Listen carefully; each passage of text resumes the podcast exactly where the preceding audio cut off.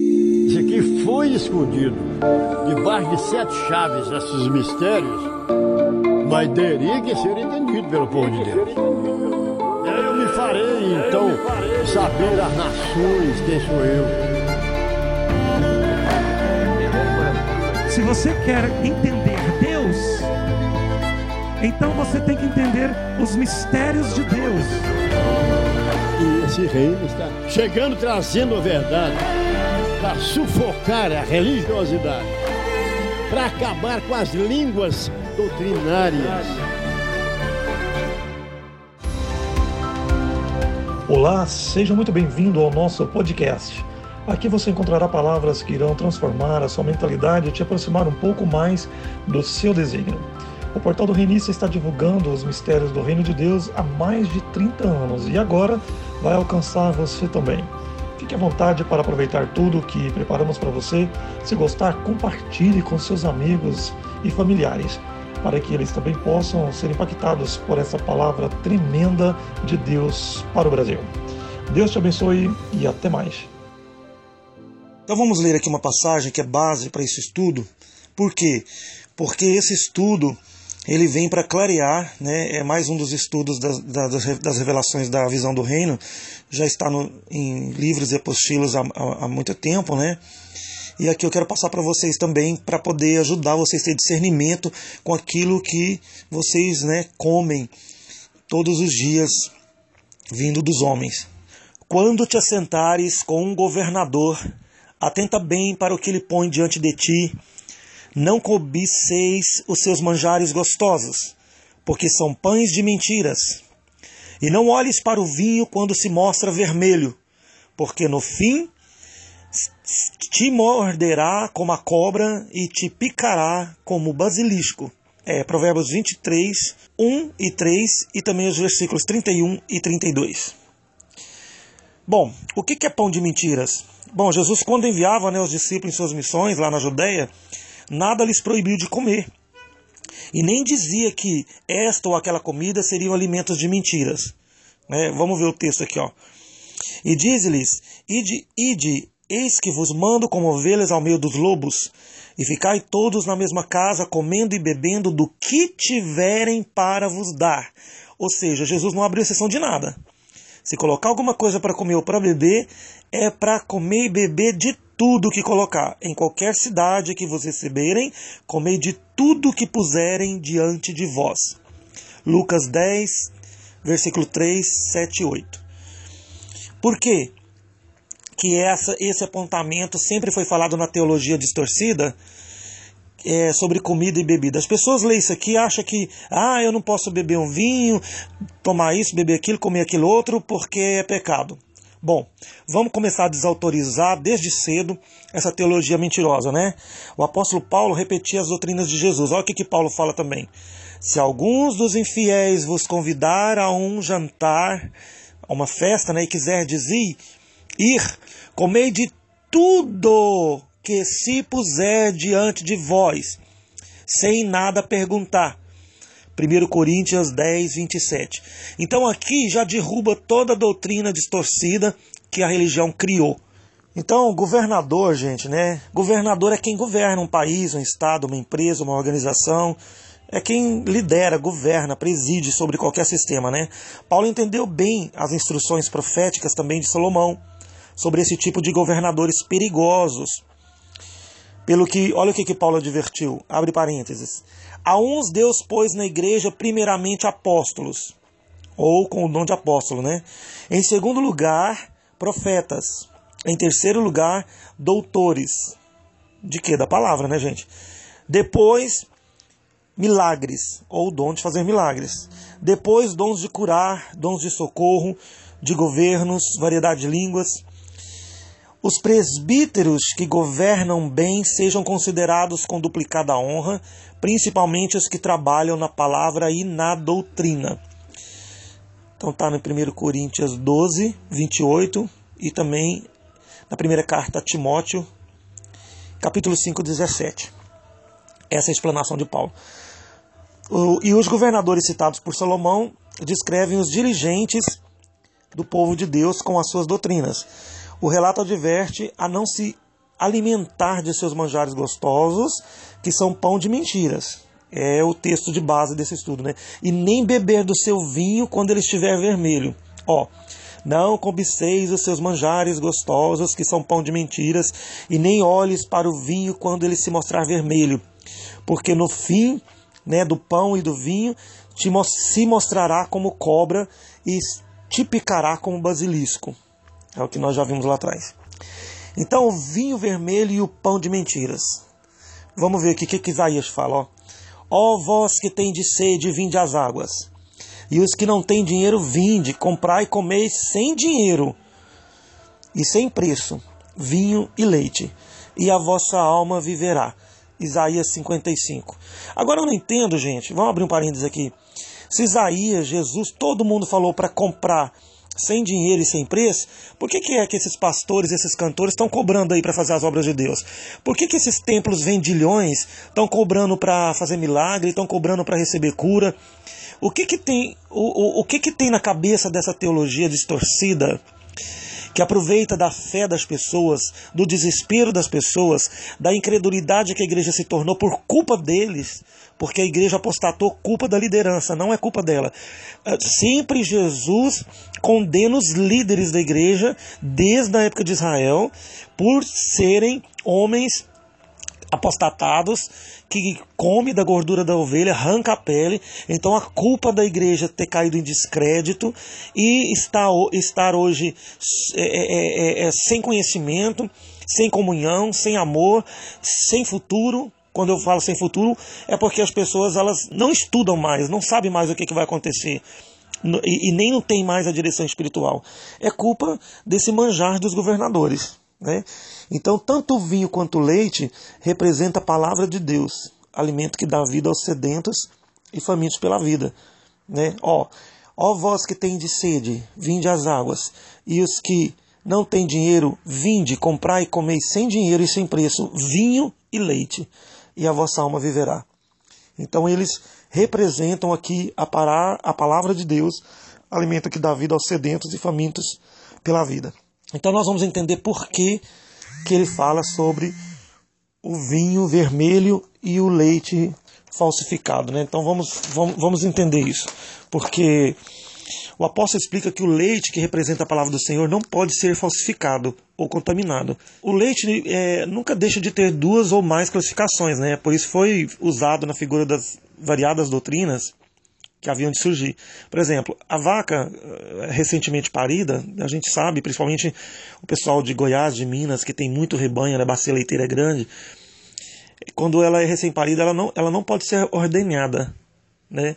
O leite não pode ser usado pelo homem porque está contaminado. E os nutricionistas até falam que por ele ser, tra ser, tratado de um produto filtrado do sangue, né, ele fica avermelhado, revela uma má qualidade, né, e até pode causar epidemias e um monte de coisas antes do tempo, né, é, é, de, de purificação. Ele pode oferecer alguns resíduos de bactéria, algumas coisas, porque o sangue ainda não foi apurado.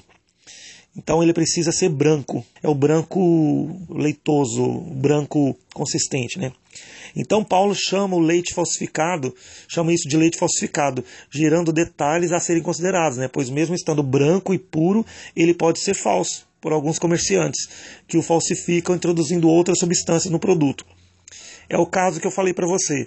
É, o leite que nós compramos industrializado, ele perde aí no mínimo, né, segundo a nutricionista que é, fez um estudo recentemente, agora eu esqueci o nome dela, que saiu até na Folha Online, que 45% da, das fontes né, do leite, ela estava fazendo um estudo especificamente do leite, foram comprometidas por causa da industrialização. Processo térmico, é, conservantes, clareamento, né, que eles colocam clareamento para melhorar a, a, visibilidade do leite, e até às vezes, algumas, em alguns casos, eles colocam um pouco de pó de soja para engrossar. Então, os apóstolos recomendavam Desejai afetuosamente, como meninos recém-nascidos, o leite racional, não falsificado, para que por ele vá descrescendo até se tornar o que?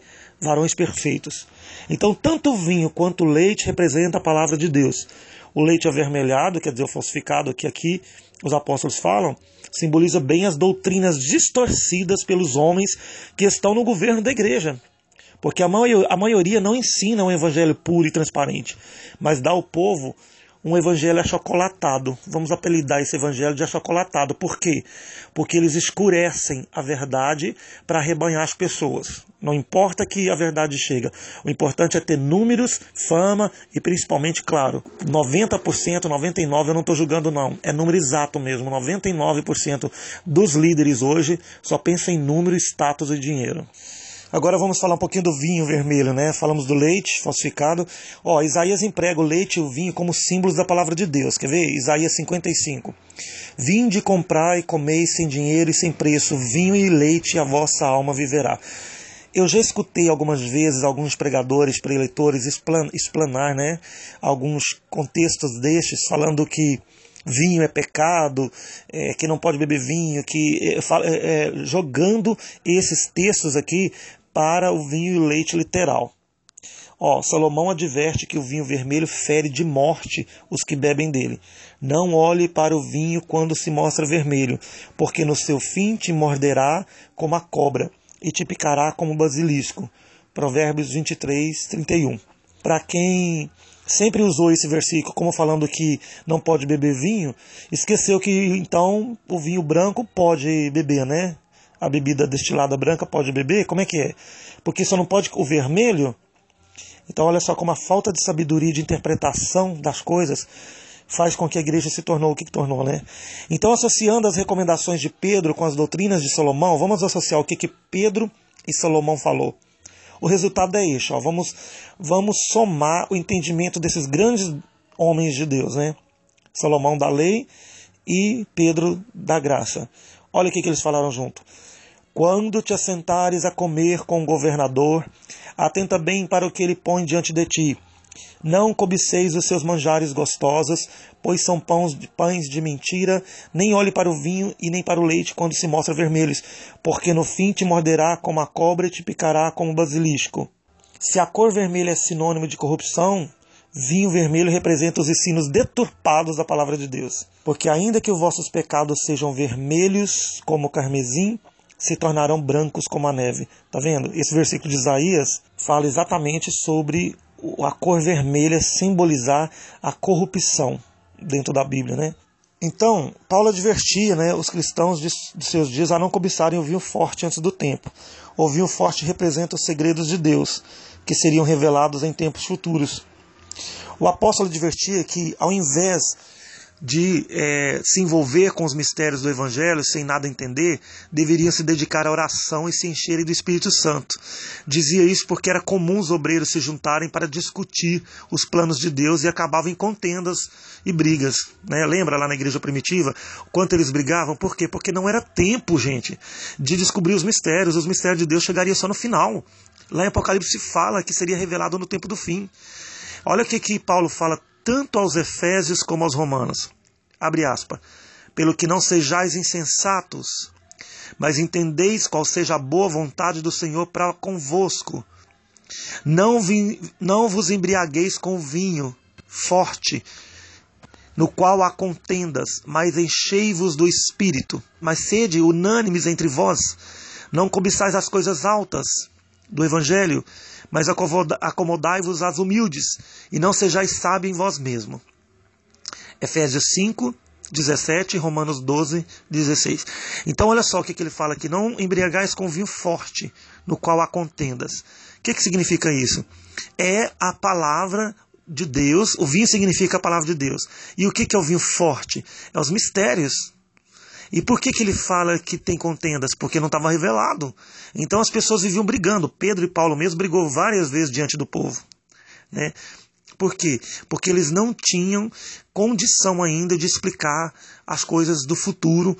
Por exemplo, quando os discípulos perguntavam para eles: Mas e o reino? Mas e o reino? Os profetas profetizaram que ele ia levantar de novo a casa de Davi, que nós vamos ser monarquia de novo, que a terra vai dominar. Tinha algumas perguntas que Paulo falava: Não falarei disso agora particularmente Por que particularmente? Porque não é hora, vocês não aguentam. E aí ele falando também lá em, em Romanos, né? É, não ambicioneis as coisas altas. O que é coisas altas, gente? Do, os mistérios do Evangelho mas acomodai-vos nas humildes. Por quê? Porque era o início da igreja, era o, pré, o prézinho, o jardim de infância, vamos pregar Jesus, ele é bom, mas isso seria um caminho para o crescimento total, a plenitude, aonde nós chegaríamos a ser igreja madura, sábia, prudente, cheia de revelação e condição para julgar os reinos da terra, que é para lá que nós estamos caminhando, né? Então, olha o que, que ele fala. É, também, pelo que não sejais insensatos, mas entendei qual seja a boa vontade do Senhor para convosco. Não vos embriagueis com vinho forte, no qual há contendas, mas enchei-vos do Espírito. O homem ser sábio em si mesmo é dar, é, é, é dar aos segredos de Deus suas próprias interpretações e defendê-las sob o peso de contendas. Você querer revelar alguma coisa sem Deus ter te chamado, sem ter autoridade na palavra, sem ter, sem ter unção, unção e um tempo de preparo para isso, é besteira. Né? Não dá, porque é, Deus é que chama e prepara. Então Paulo os repreendia com experiência de causa, porque se reunindo para discutirem os mistérios de Deus, não havia consenso, pela incerteza que tinha dos planos divinos. Ó, lá em Atos capítulo 15, olha o que que fala. E reunindo-se os apóstolos e tendo tido Paulo e Barnabé discussões e contendas com eles, etc, etc. Tá lá no Atos 15, 1. Tá vendo? Eles reuniam, eles acabavam tendo contenda, discussão. Por quê? Porque não estavam no mesmo espírito. Porque essa teologia que está aí, gente, ela veio lá do Vaticano. Ela veio da Igreja Católica. Lutero trouxe a teologia que nós temos tá? Nada foi revelado, nada mais foi revelado depois do ano 300 depois de Cristo. Revelado que eu falo, formulado como doutrina. Então, em muitos casos, eles discutiram sobre as questões misteriosas e se acabavam em contendas e controvérsias, pelo que o apóstolo recomendava não cobiçarem as coisas altas do evangelho, mas que se acomodassem com as coisas humildes em outras palavras, o escritor recomendava também a não, ser, a não se embriagarem né, com vinho forte, em que havia discussões e contendas. Ainda hoje acontece, né, gente, alguns cristãos audaciosos né, se envolver com a profecia de Daniel, com a questão do anticristo e com as visões de Apocalipse, levantando questões que culminam em contendas. Porque nós vamos falar aqui no futuro sobre o anticristo é, e dar resposta a algumas perguntas que já foram feitas. Então, quando vem a palavra mesmo, né, é, de Deus, a revelação, ela não dá mais espaço a nada, porque a verdade de Deus ela convence, né? Então vamos continuar aqui. O vinho branco e purificado é servido na mesa do reino. Então, sendo convidado com os discípulos a uma festa das bodas do Caná da Galileia, Jesus né, aproveitou para iniciar suas obras realizando o seu primeiro milagre. Então a gente pergunta, por que Jesus não iniciou seus milagres dando vista a um cego ou então curando aleijado, um coxo um leproso, né? Ele sabia o que havia de fazer no início da obra redentora, em figura de linguagem. Em ocasiões de bodas, né, casamentos ou qualquer evento festivo, era comum ter ali o vinho barato e o vinho caro. O vinho barato, por sua vez, não era de boa qualidade. Assim como hoje a mercadoria inferior também tem preços irrisórios, né? Mas para representar as doutrinas do reino de Deus, Jesus transformou água em vinho assustando até mesmo o mestre-sala da festa. Havendo serventes enchido de água, né, as seis talhas de pedra, que cada talha media cerca de 100 litros, né? Jesus olhou, orou, né? Olhou e orou, estendeu as mãos sobre as talhas e as águas foram transformadas no melhor vinho conhecido até então. Ó, abre aspas. E disse-lhe Jesus: Tirai agora e levai ao mestre-sala. E eles levaram. E logo que provou a água feita vinho, não sabendo de onde viera, se bem que sabiam os serventes que havia tirado a água, né? Chamou o mestre-sala ao noivo e disse-lhe: Todo homem, né, serve primeiro o vinho bom, e tendo bebido bem dele, então serve o inferior, porque o vinho bom se acaba. Mas tu guardaste até agora o vinho bom Assim Jesus principiou os seus milagres e os discípulos creram nele. João 2, 8. Há de se notar que as bodas já estavam terminando, o casamento lá, né? E o vinho inferior havia acabado. Eles não têm mais vinho, né? Foi o que Maria disse a Jesus. Na mais perfeita figura de linguagem, a festa em Caná da Galiléia representa os tempos da graça, onde os evangelistas e missionários festejam com o povo de Deus.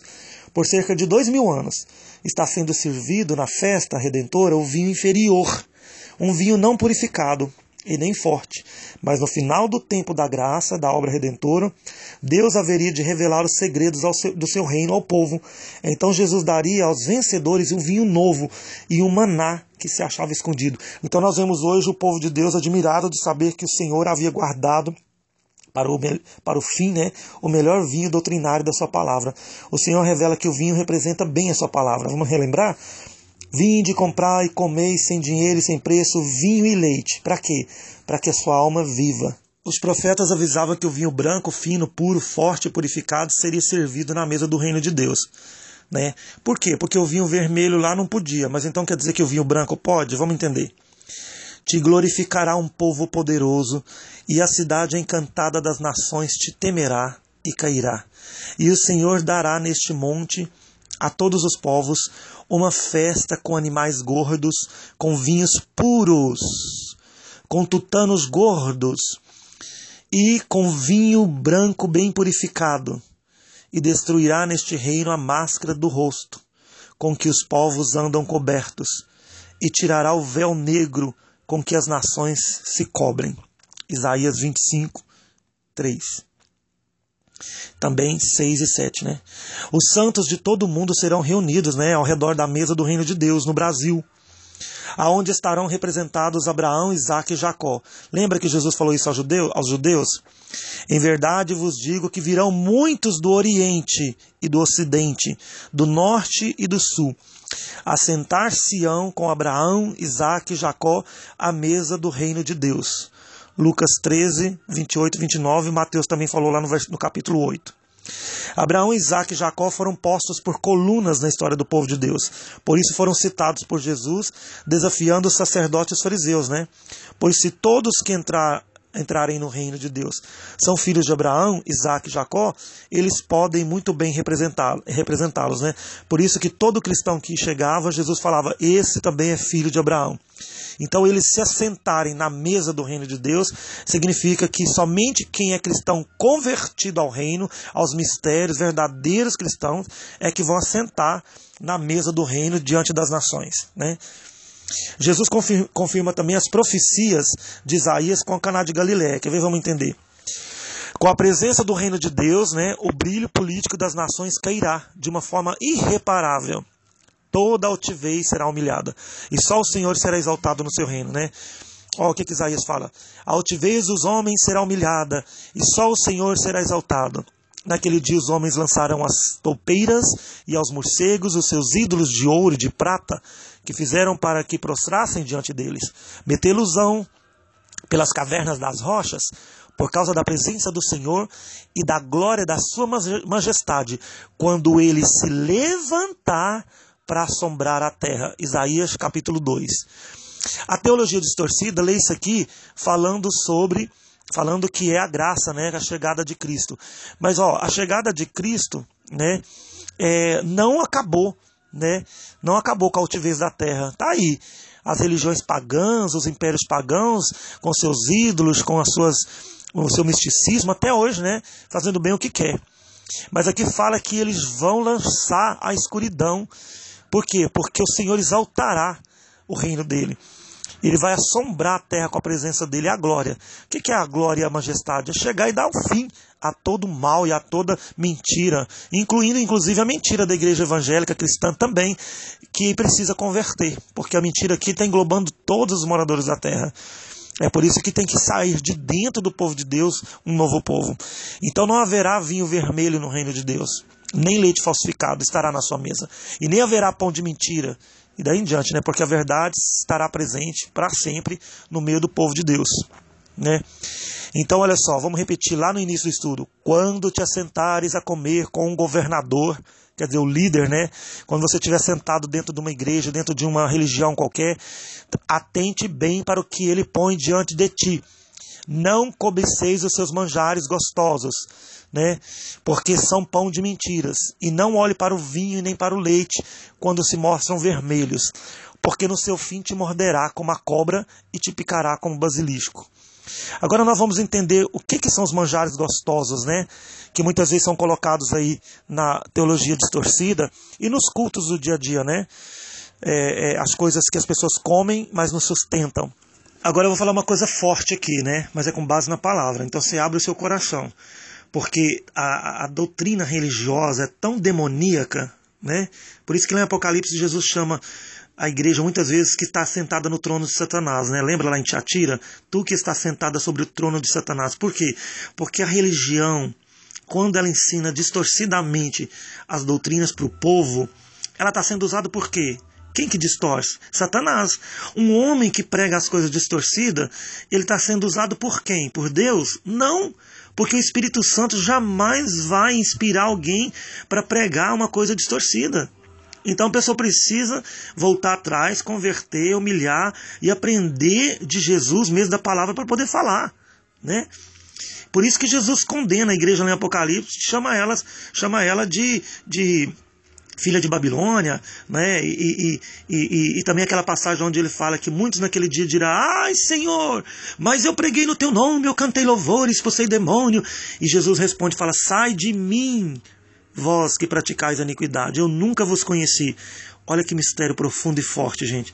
Se Jesus mesmo falou que ele vai falar isso agora, na época do reino, significa que tem muita gente que prega a palavra, que, que, que diz que expulsa demônio, que canta, mas que Jesus nunca conheceu essas pessoas. Por quê?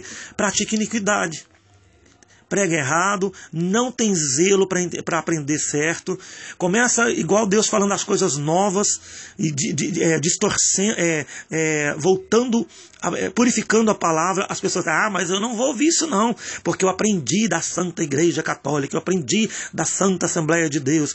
Querido, você tem que ser como a igreja de Bereia. Né? Porque muitas vezes eles foram elogiados, por quê? Porque eles notavam que aquilo que eles tinham aprendido estava errado. Né? Então você tem que, que, que, que, que, ser homem corajoso mulher corajosa, corajosa, porque Paulo fala que só os nobres vão entrar no reino. Então vamos ver sobre esses manjares gostosos aqui. O que, que é? Em ocasião de cerimônias fúnebres, por exemplo, gente, nos velórios, eu já vi muita coisa difícil de engolir. Os pregadores, os pastores, às vezes estão ali, né? Aí eles olham para o caixão ali, para o ataúde, né? E falam: Nosso irmão, na verdade, não morreu, mas hoje ele começou a viver a vida eterna. Uma cadeira foi desocupada aqui na igreja, mas outra cadeira foi ocupada lá no céu. Oh, glória! É maravilhoso ouvir isso, né? Mas é antibíblico. Sabia disso? Essa ideia faz parte dos manjares gostosos condenados pela palavra de Deus, porque o cristão, na verdade, ele morreu. Ele está morto ali e precisa ser sepultado em 24 horas. Esta é a posição da igreja papal e do espiritismo, que o homem não morre, mas vai para o céu e continua vivendo após a morte do corpo. Gente, mas nenhum dos nossos ancestrais afirmou isso não. Mas tudo que Abraão, Moisés e os profetas entenderam foi confirmado por Jesus e os apóstolos. Todos centralizavam as suas esperanças onde? Na ressurreição do corpo e não numa ida para o céu no ato da morte. Né? Paulo dizia: O que na verdade para mim era ganho, reputei por perda, pela excelência do conhecimento de Cristo, para ver se de alguma maneira eu posso chegar à ressurreição dos mortos. Filipenses 3, versículos 7, 8 e 11. Noutra ocasião, Paulo confirmou que o valor da fidelidade do servo de Deus se mostrará somente na ressurreição do corpo e não quando ele morrer. Olha o que, que ele fala em 1 Coríntios capítulo 15, 16. Porque se os mortos não ressuscitam, também Cristo não ressuscitou. E se Cristo não ressuscitou, é em vão a nossa pregação e é em vão a nossa fé. Porque se os mortos não ressuscitarem, os que morreram em Cristo, então estão perdidos. Ou se perderam, né? Gente, vamos entender isso aqui? Então ele fala, o que, que ele está falando aqui? Se não houver ressurreição, está tudo perdido. Então, como que é que esses pastores e, e, e esses preletores, essa doutrina distorcida, fala que a pessoa morreu já está lá com, com Cristo? E tem uns que ainda falam assim, nossa, tá feliz lá no céu já, já se livrou. Tá não, querido. Isso é manjar gostoso. É bonito, mas é antibíblico. E de quem que Paulo aprendeu esta doutrina? Ele aprendeu de Abraão, de Jacó, dos profetas e, claro, também de Jesus, que ensinou isso aos discípulos. Né? Olha o que, que ele ensina a Lucas. Quando fizeres um convite, né? Quando fizeres um convite né, de um aniversário, de uma festa, chame os pobres, aleijados, mancos e cegos, e serás bem-aventurados, porque eles não têm com que vos recompensar, mas serão, mas serão recompensados na ressurreição dos justos. Então qualquer recompensa vai vir após a ressurreição, obviamente, de quem morreu. Daí não haver recompensa antes da ressurreição do corpo. E, e dizia também Paulo aos, Jesus aos apóstolos: a vontade do Pai que me enviou é esta: que nenhum de todos que me deu se perca, mas que ressuscita, ressuscite no último dia. João, João 6,39. Ué, a vontade de Deus é o quê? Que não se perca, mas ressuscita, quer dizer, então tem, tem como se perder? Tem. Você, tem como se perder. Se, porque a vontade de Deus é que ressuscite no último dia. Então quer dizer que a grande vontade dele é que a pessoa entre pela ressurreição, porque antes de ressuscitar, ninguém né, tem capacidade de chegar diante de Deus. Tudo que Jesus ensinou aos discípulos acerca da morte e da ressurreição está em harmonia também com a experiência dos ancestrais. Nós vamos ver aqui algumas delas. Pensando que morreria na sua lepra, né? Olha o que, que Jó falou.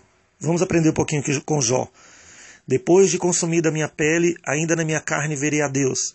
Vê-lo-ei por mim mesmo os meus próprios olhos, e não outros o verão. Onde estaria então a minha esperança? Sim, quem poderá ver? Quem a poderá ver? Ela descerá até os ferrolhos do Seol, ou sepultura, né? Aonde juntamente no pó descansaremos, até que venha a minha mudança. Jó 19, 26, Jó 17, 15. A mudança citada por Jó aqui se refere à ressurreição, claro, um, em um corpo imortal. Se houvesse no ser humano um espírito imortal, na esperança de Jó, a esperança de Jó continuaria viva e consciente no seu espírito, né? Pensando Jó que morresse de lepra, ele tinha certeza de ver o Senhor com os olhos carnais, não outros, após a ressurreição, e não com os olhos de um espírito. Depois de consumida a minha pele, ainda na minha carne eu verei a Deus, vê-lo-ei por mim mesmo, os meus próprios olhos, e não outros o verão. Muitos que estão no governo das igrejas ensinam que o povo de Deus está será é, arrebatados né, para o céu antes de iniciar a grande tribulação, a grande aflição. Porquanto estarão livres da marca da besta, da crueldade, do anticristo. São manjares gostosos, né? Sabor dos inocentes. Quando na verdade são pão de mentira, distorcido, porque a grande tribulação citada por Jesus terminou ao iniciar o sexto século da era cristã. Ah, nós vamos falar sobre isso, a grande tribulação, quando nós estivermos falando sobre as sete igrejas. E a besta e o anticristo, né, é, de uma certa forma, no, é, nos mistérios, também tiveram já um espaço é, é para se colocarem. Né? A besta levou o povo de Deus em cativeiro por mais de mil anos, mas o Senhor lhe avisou que seria levada cativa pelo seu povo por meio do seu reino. Concluindo a descrição né, da, da besta, o apóstolo falou, né? o apóstolo João. Quem tem ouvido, ouça. Se alguém leva alguém em cativeiro, em cativeiro irá. Se alguém matar a espada, é necessário que a espada seja morto. Aqui está o resultado da fé e a paciência dos santos, né? Está lá em Apocalipse 13, 9. Então, os nossos ancestrais esperavam recompensa na ressurreição do corpo. Jacó não esperava ir para o céu quando morresse, mas seguia as experiências de Abraão, seu avô, e de Isaac, seu pai pensando que José havia morrido ou devorado por feras bravas, recusou ser consolado pelos outros filhos que havia enganado. Mas ele rasgou seus vestidos, né, Jacó, e chorou. Olha o que, que ele chorou. Então Jacó rasgou seus vestidos e pôs sobre saco os seus ombros e lamentou a seu filho José por muitos dias. E os seus filhos se levantaram para o consolar. Ele, porém, recusou ser consolado e disse: Na verdade, com choro e pranto, eu hei de descer ao meu filho José até a sepultura. Gênesis 37, 34. Como é que você pode acreditar na teoria, teoria na teologia e teoria né, distorcida que quem morre com Deus vai para o céu imediatamente, sendo que o nosso Pai na fé, o qual Jesus chama, nos chama de filhos de Abraão, falou e cria, ensinou o povo a crer que nós morremos e vamos para a sepultura e só na ressurreição vamos nos encontrar. Jacó disse que havia de chorar pelo resto da vida, mas não esperava encontrar no céu seu filho José. Mas assim como Jó, ele também esperava descer à sepultura onde estava José. Assim como o apóstolo Paulo. Jacó também centralizava suas esperanças no que? Na ressurreição do corpo. E não numa ida para o céu no ato da morte. Nesta mesma linha doutrinária, Jesus ensinava também aos discípulos. A vontade do Pai que me enviou é esta: que nenhum de todos que me dê se perca, mas que ressuscite no último dia. Ué, como é que uma pessoa pode se perder depois de ter crido em Cristo? Tem alguma forma de se perder, não tem? Tem, qual? Se não ressuscitar. Paulo não falou que se não ressuscitar está tudo em vão? Então tem que ressuscitar. Tá? Tem que ressuscitar para ter qualquer recompensa. Isso não requer interpretação, mas fala por si mesmo, gente. Isso é leitura. Por isso que a teologia distorcida ela acabou com a igreja. Ó, a saber que o desejo de Deus é que todos que o servem piamente ressuscite para a vida e não se perca. Tendo o apóstolo João como Paulo, ensina, é, tanto um, né, como tanto João como Paulo ensinava isso, confirmando as doutrinas de Jesus. Então vamos repetir as palavras de Paulo. Se os mortos não ressuscitam, então os que morreram em Cristo estão perdidos ou perderam o tempo de servir Ele, né? Porque a única recompensa é primeiro que ressuscite. Tem vários manjares gostosos, né? Eu vou finalizar aqui falando de alguns clássicos. Por exemplo, eu recebi uma mulher na, na nossa igreja lá em Goiás, que ela já tinha rodado muitas igrejas, e ela estava muito infeliz. E ela chegou e disse: Pastor Júnior, eu soube que vocês pregam muito a palavra, que vocês têm uma visão diferente das igrejas, é, de uma certa forma são perseguidos porque as pessoas não entendem. Mas eu já tenho 14 anos que eu sou amaziada amaziada com meu esposo, eu tenho uma filha de 12 anos. Eu não tomo a Santa Ceia na igreja onde eu frequento já há 18 anos.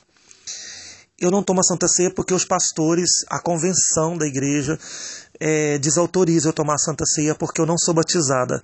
E eu não sou batizada porque eu não sou casada no civil.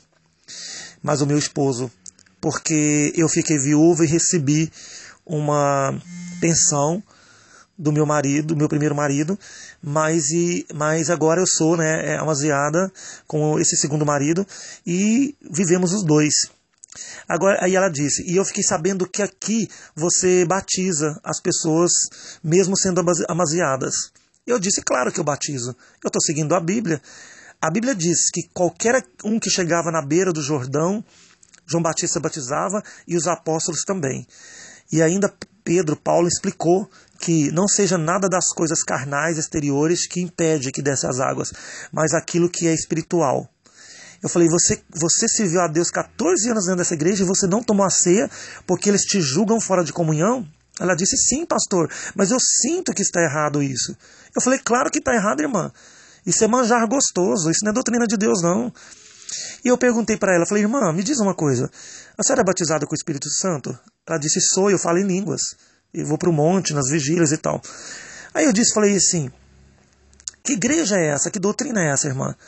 Que o pastor não te batiza nas águas porque você é amaziada e o Espírito Santo de Deus batiza. Quer dizer que o Espírito Santo de Deus está batizando a senhora e os pastores não estão? Irmã, em nome de Jesus, saia dessa Babilônia. Ela começou a chorar. E aí eu a batizei no próximo batismo. E sabe o que eu descobri? Que nesses 14 anos ela dizimava na igreja. Quer dizer, aquele lobo, né? Eu chamo de lobo porque Jesus chamava e nós vamos chamar também. O lobo pegava o dízimo dela. O dízimo era purificado, né? O dízimo podia. Mas batizar e tomar ceia não podia? O que, que é isso? Manjar gostoso. Essa irmã, depois que ela foi batizada nas águas, o marido dela nem gostava muito de igreja porque era contrariado com isso ele foi batizado nas águas também, eles entraram para a igreja e foi uma bênção. E sabe o que, que aconteceu? Hoje eles estão em comunhão né, e eles estão fazendo parte da obra e, e, foi uma maravilha, foi um grande testemunho. Então são manjares gostosos, visão distorcida. Né? Por quê? Porque os homens não têm conhecimento da palavra e pregam para quê? para afugentar as pessoas, né? Eles acham que fazendo isso eles afugentam a pessoa do pecado. Eu vou dizer uma coisa para vocês: o grande pecado de Israel mesmo, e que, que os profetas pregaram e que, que eles pregou foi o pecado contra a palavra, a distorção da palavra, que significa apostasia. Pode observar que as pessoas que andavam com Jesus eram pecadores, prostitutas, ladrões, pessoas que criam. Por quê? Jesus não julgava o pecado deles, da carne. O pior pecado é o dos fariseus. Achar que sabe tudo, condenava Jesus, condenava as pessoas, condenava as doutrinas. Esse é o grande pecado. Vinde comprar sem dinheiro e sem preço, e a vossa alma viverá.